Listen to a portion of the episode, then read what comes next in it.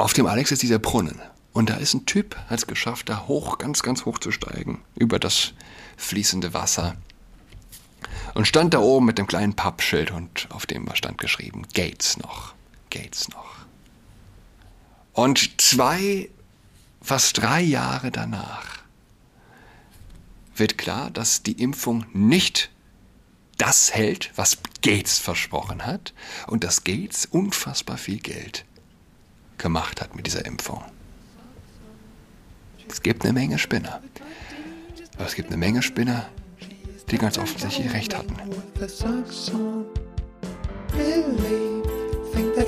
Hallo und herzlich willkommen zu Atras Podcast. Mein Name ist Julian Adrat. Äh, man man kann es ja selbst fast gar nicht glauben. Wir hatten recht. Äh, nicht nur ein bisschen, in allem und die ganze Zeit über. Und äh, es ist so ein bisschen wie jetzt mit dieser neuen Massenpsychose. Damals galt es einen Lockdown zu rechtfertigen und jetzt einen Krieg. Ein Gesundheitsexperte war damals der, der tatsächlich, wie nun immer mehr auch in den Mainstream sickert. Jemand, der gesundheitsschädigende, gesellschaftsschädigende Maßnahmen befürwortet hat, für sie argumentiert hat. Ich habe gestern noch was gelesen und musste denken, ja, Russland-Experte ist heute jemand, der einen Krieg gegen Russland wünscht. Der Experte sagt, das ist das Äquivalent für den säkularen Menschen, wie wenn der Religiöse hört, in der Bibel steht. Noch besser, die ExpertInnen sagen. Ähm, ja, das ist die Welt, in der wir leben. Äh, aber lass mich zu, zu, dem Artikel kommen, den ich in äh, Google Translate gekippt hatte. Ich hatte ihn erst JetGPT zur Übersetzung gegeben, aber Jet GPT spuckt nicht einfach aus. Ähm, es antwortet ungefähr so schnell, wie ein Mensch lesen kann. Ja? Oder wie ein Mensch, der besonders schnell ähm, tippen kann. Aber es stoppt auch ein bisschen bei der Übersetzung. Ja? Man, muss immer ein bisschen nachhaken bei einem langen Text. JetGPT ist wohl grundsätzlich chronisch überlastet. Jedenfalls, äh, ja, Google Translate. Und ja, es ist natürlich immer ein bisschen holprig zu lesen, aber hoffentlich weniger infantil als beispielsweise Artikel der Zeit. Ich hatte das vorgestern auch nochmal bemerkt. Oft erkennt man die Infantilität des Mainstreams. Erst oder vor allem, wenn man einen Artikel laut vorliest. Das gilt auch für Selbstgeschriebenes nochmal laut sich selbst vorlesen, was man da fabriziert hat. Und man bemerkt nochmal Schwächen. Also, der Autor ist Kevin Bass, Medizinstudent in Texas in, in seinem siebten Jahr, schreibt, als Medizinstudent und Forscher habe ich die Bemühungen der Gesundheitsbehörden in Bezug auf Covid-19 nachdrücklich unterstützt. Ich glaubte, dass die Behörden auf die größte öffentliche Gesundheitskrise unseres Lebens mit Mitgefühl, Sorgfalt und wissenschaftlicher Expertise reagierten. Ich war bei ihnen, als sie Sperren, Impfstoffe und Auffrischimpfungen forderten. Ich habe mich geirrt. Wir in der wissenschaftlichen Gemeinschaft lagen falsch und es hat Leben gekostet. Ich kann jetzt sehen, dass die wissenschaftliche Gemeinschaft von der CDC über die WHO bis zur FDA und ihre Vertreter die Beweise wiederholt überbewertet und die Öffentlichkeit über ihre eigenen Ansichten und Richtlinien in die Irre geführt haben, einschließlich zu natürlicher versus künstlicher Immunität, Schulschließungen und Krankheitsübertragung. Aerosolverbreitung, Maskenpflicht und Wirksamkeit und Sicherheit von Impfstoffen, insbesondere bei jungen Menschen. All dies waren damals wissenschaftliche Fehler, nicht im Nachhinein. Erstaunlicherweise halten einige dieser Verschleierungen bis heute an. Aber vielleicht Wichtiger als jeder einzelne Fehler war, wie fehlerhaft der Gesamtansatz der wissenschaftlichen Gemeinschaft war und immer noch ist. Es war in einer Weise fehlerhaft, die seine Wirksamkeit auf untergrub und zu Tausenden, wenn nicht Millionen von vermeidbaren Todesfällen führte. Was wir nicht richtig verstanden haben, ist, dass Vorlieben bestimmen, wie wissenschaftliches Fachwissen genutzt wird und dass unsere Vorlieben möglicherweise sehr unterschiedlich sind. Tatsächlich waren unsere Vorlieben sehr verschieden von denen vieler Menschen, denen wir dienen. Wir haben Richtlinien basierend auf unseren Präferenzen erstellt und sie dann mit Daten begründet. Und dann stellten wir diejenigen, die sich unseren Bemühungen widersetzen, als fehlgeleitet, ignorant, egoistisch und böse dar. Wir haben die Wissenschaft zu einem Mannschaftssport gemacht und damit haben wir sie nicht länger zu einer Wissenschaft gemacht. Es wurden wir, es wurde wir gegen sie und sie reagierten auf die einzige Weise, die irgendjemand von ihnen erwarten würde, mit Widerstand. Wir haben wichtige Teile der Bevölkerung von der Politikentwicklung ausgeschlossen und Kritiker gegeißelt, was bedeutete, dass wir eine monolithische Reaktion in einer außergewöhnlich vielfältigen Nation eingesetzt, eine Gesellschaft geschmiedet haben, die zersplitterter denn je ist und seit langem bestehende gesundheitliche und wirtschaftliche Ungleichheiten verschärft haben. Er bezieht sich natürlich auf die USA, aber das kann man ja tatsächlich. Die Fehler waren global, die Folgen gesellschaftlich, äh, zwischenmenschlich sind global ebenfalls die gleichen. Unsere emotionale Reaktion und unsere tief verwurzelte Parteilichkeit, übrigens, äh, nochmal, äh, Wahnsinn, nochmal, Respekt und Chapeau und äh, weiß nicht was alles gegenüber Schweden. Wie heißt der? Der, Chef-Virologe, der sich ganz eindeutig mehr oder weniger gegen die, gegen die gesamte Welt gestellt hat. Wow, ja, wow. Was ist, äh, was ist ein Trosten? Was sind, ich kann die Namen nicht aus den, jedes Land hat ja seinen Trosten. Was sind die Trosten dieser Welt anderes als, ja, Fauci-Mitläufer? Es ist grotesk zu sehen, wie mehr oder weniger global ein, ja, vielleicht zwei, drei Länder äh, Chef-Virologen nicht mitgelaufen sind. Ein, einer auf 100. Ist schon so. Einer auf 100 ungefähr kommt's. So kommt's hin. Das ist die menschliche Natur, die sich auch hier auf globaler Ebene gezeigt hat. Mitläufertum äh, und ja, was ist Trost? Was ist ein Lauterbach anderes als ein wiederkäuender Menschenhasser? Sie hätte es alle nicht gegeben, wäre Trump an der Macht geblieben. Sie hätte es alle nicht gegeben. Gut, ähm, unsere Emotionen und äh, unsere emotionale Reaktion und unsere tief verwurzelte Parteilichkeit haben uns daran gehindert, die volle Wirkung unserer Handlungen auf die Menschen zu erkennen, denen wir dienen sollten. Wir haben die Nachteile der von uns auferlegten Interventionen systematisch minimiert, auferlegt, ohne den Beitrag, die Zustimmung und die Anerkennung derer, die gezwungen sind, damit zu leben.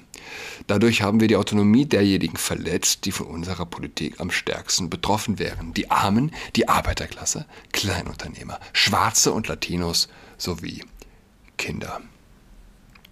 Diese Bevölkerungsgruppen wurden übersehen, weil sie durch ihren systematischen Ausschluss aus der dominanten korporatisierten Medienmaschinerie, die Allwissenheit voraussetzte, für uns unsichtbar gemacht wurden.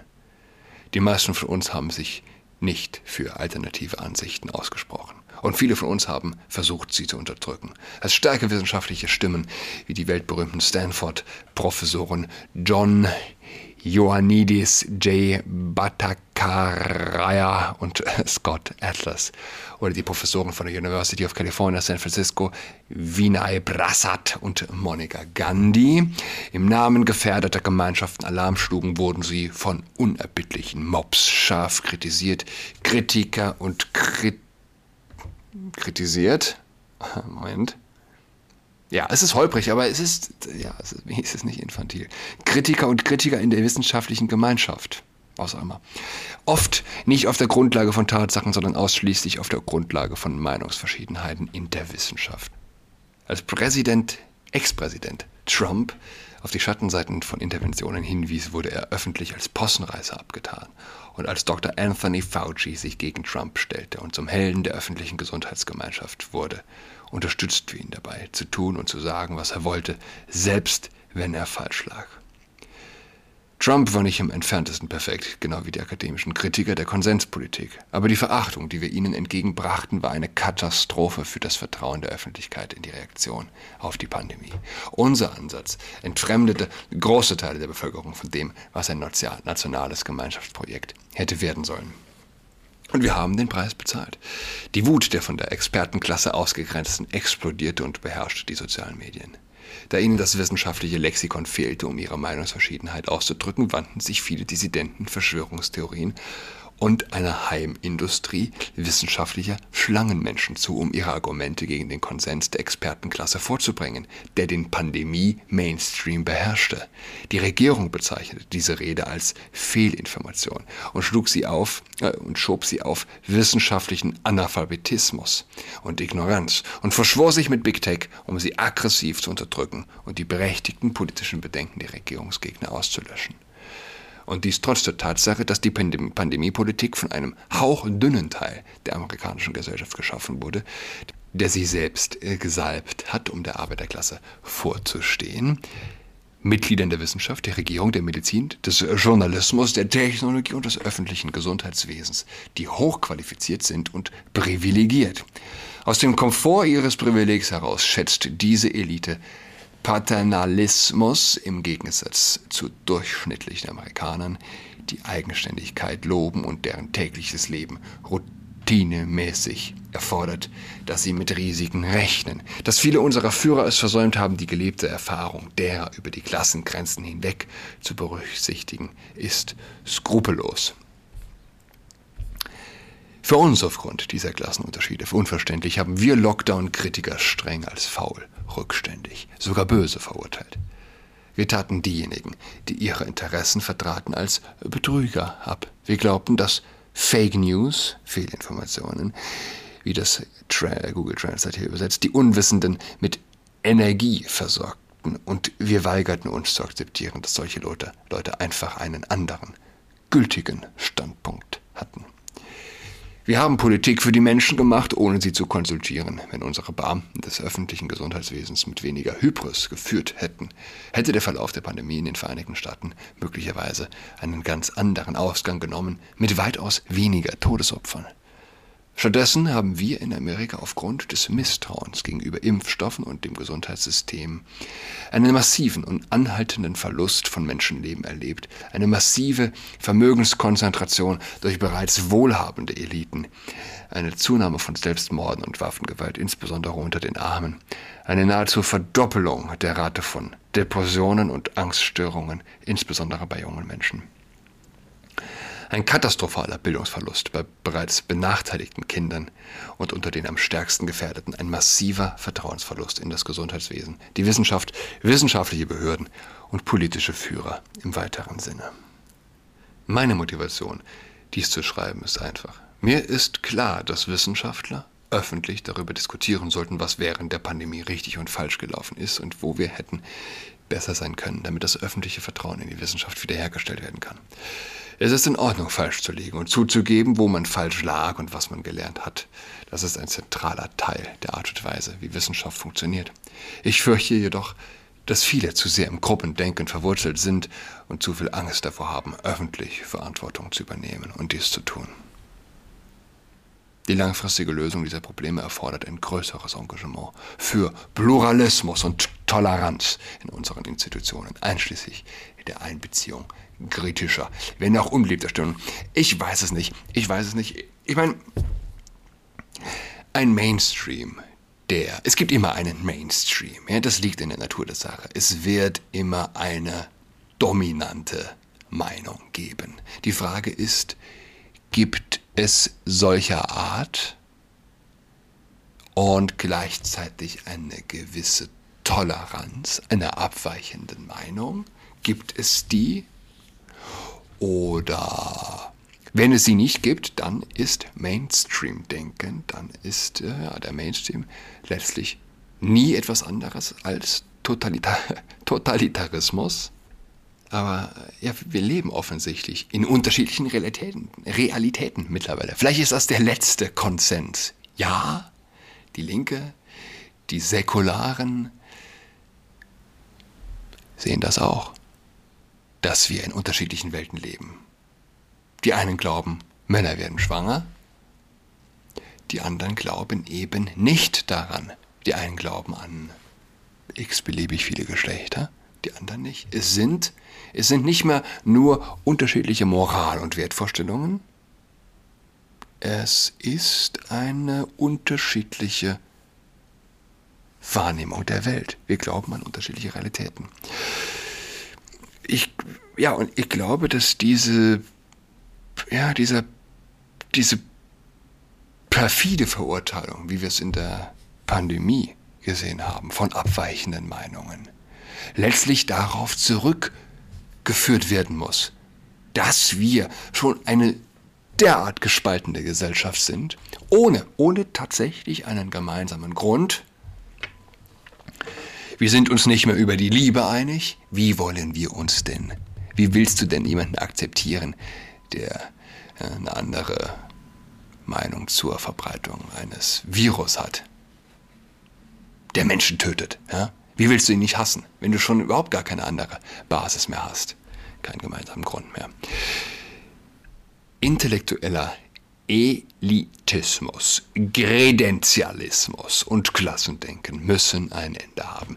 Die Wiederherstellung des Vertrauens in die öffentliche Gesundheit und in unsere Demokratie hängt davon ab. Wie gesagt, alles nur Symptome. Es ist nicht die Wurzel. Gut, ich meine, es waren viele Gehirn gewaschen.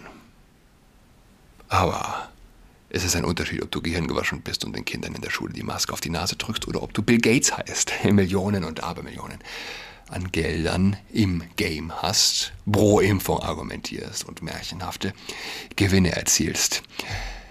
Und vielleicht lasse ich mich da auch zu sehr von weltlichem Denken einfangen.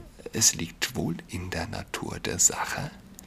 Wer reich ist, wird leichter reicher. Alle wurden reicher, die reich waren. Außer vielleicht Donald Trump. ja, egal, ob du dein Geld mit Versandhandel verdient hast, Stichwort Amazon, oder ob du in der Impfung, in die Impfung investiert hattest. Wer hatte, der hat jetzt mehr. Wer hat, dem wird gegeben. Und die Grundschullehrerin, die die Kinder gequält hat, hat jetzt nicht mehr. Sie hat im Verhältnis weniger die Dumme. Äh, und was, was, Bill Gates angeht, er, er, ist kein Philanthrop. Wer reicher wird, indem er mit einer Impfung, die nicht funzt und für die er geworben hat, Geld verdient. Er ist ja jetzt rausge, hat alles seine Anteile verkauft, ne? Einen unfassbaren Gewinn eingefahren. Jetzt heißt es in Interviews, ja, die Impfung, sie schützt doch nicht vor Weitergabe. Aber wenn einer Krise reicher wird und ich meine, auf wen wirft das denn ein schlechteres Licht? Auf den Mainstream oder auf Bill Gates? Wenn jemand ein Schwein ist, okay, sagen wir, jemand äh, nimmt einem anderen Geld aus dem Geldbeutel, stiehlt es und es ist offensichtlich. Und jemand steht daneben, er hat es gesehen, und der sagt jetzt, äh, und, und ein Dritter sagt, ey, schau mal, der Typ klaut. Und der, der, der, der zweite Zeuge sagt, nein, nein, das ist ein Philanthrop. Ganz ehrlich, liebe Freunde, wer ist euch lieber? Ich mag Bill Gates mehr als den Mainstream. Gates wäre nicht Gates ohne den Mainstream. Okay, jetzt gibt es manche, die sagen, ja, der, Mainstream wäre auch nicht der Mainstream ohne Gates. Es war auf der, ich glaube so, auf der zweiten Demo. Oh, es war jedenfalls ganz am Anfang, zu Beginn der, der ersten, der allerersten Demos damals gegen den Corona-Wahnwitz, den Lockdown-Wahnwitz. Äh, es war die erste Demo, die latent in Gewalt und Aggression umgeschlagen ist. Ich habe bestimmt schon davon erzählt. Äh, die war gemeldet hier bei mir um die Ecke am Rosa-Luxemburg-Platz und es kam dahin, dass sich die Demo auf den Alexanderplatz verlagert hatte. Ähm, die Polizei wollte das überhaupt nicht und hat es eben nicht geschafft, das zu verhindern. Der Alex ist nochmal viel schwieriger zu kontrollieren. Ja, mitten auf dem Alex sind schließlich U-Bahn-Ausgänge, wo Menschen, Menschen aus dem Untergrund den Platz betreten und äh, von allen Seiten kann er betreten werden. Es war ein Heiden, ein Heidenspaß. Jedenfalls, was ne, ich muss immer wieder dran denken, eine Menge Spinner und eine Menge, es gibt eine Menge Spinner, aber es gibt eine Menge Spinner, die ganz offensichtlich recht hatten. Und auf dem Alex ist dieser Brunnen. Und da ist ein Typ, hat es geschafft, da hoch, ganz, ganz hoch zu steigen, über das fließende Wasser. Und stand da oben mit dem kleinen Pappschild und auf dem war stand geschrieben, Gates noch, Gates noch. Und zwei, fast drei Jahre danach wird klar, dass die Impfung nicht das hält, was Gates versprochen hat und dass Gates unfassbar viel Geld gemacht hat mit dieser Impfung. Es gibt eine Menge Spinner. Aber es gibt eine Menge Spinner, die ganz offensichtlich recht hatten. Es gibt einen Schriftsteller, der hat sich auf die Suche gemacht nach Menschen und die, deren Lebensläufe sich angeschaut, Menschen, die Juden im Dritten Reich versteckt haben, äh, mitunter unter der Gefahr, das eigene Leben zu verlieren. Was waren das für Leute? Und ja, zum Teil halt Spinner exzentrische Menschen, nicht Mainstream. Ich habe vorgestern mit der Erzieherin meiner Tochter gesprochen. Zwei Wochen war sie nicht in der Schule. Ach, was war sie krank? War so krank, wie ich krank war, als ich Corona hatte. Zwei Jahre lang Maske getragen. Sie sind jetzt alle sehr zufrieden, sehr glücklich. Sieh eine an, jetzt sind wir alle krank. Die Maske hat also doch was gebracht. Ich wünsche allen ein schönes Wochenende. Wir hören einander wieder nächste Woche am Dienstag. Bis dahin. Goodbye.